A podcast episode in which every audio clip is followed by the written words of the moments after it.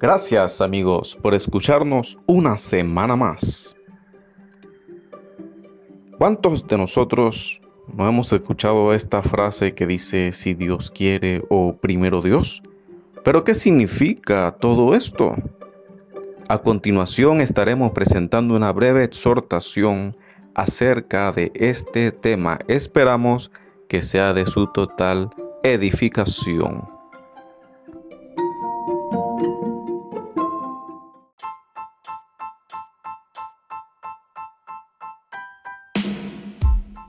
Además, cosas vienen por añadidura, porque ya le digo, Dios tiene control de cada momento.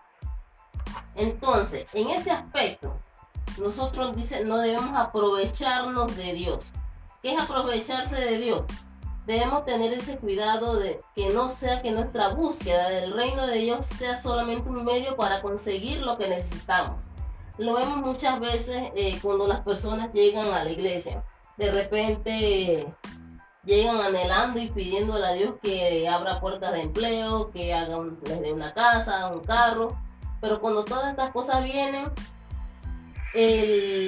la vanagloria, la vanidad, todo eso ganó primero que el reino de Dios.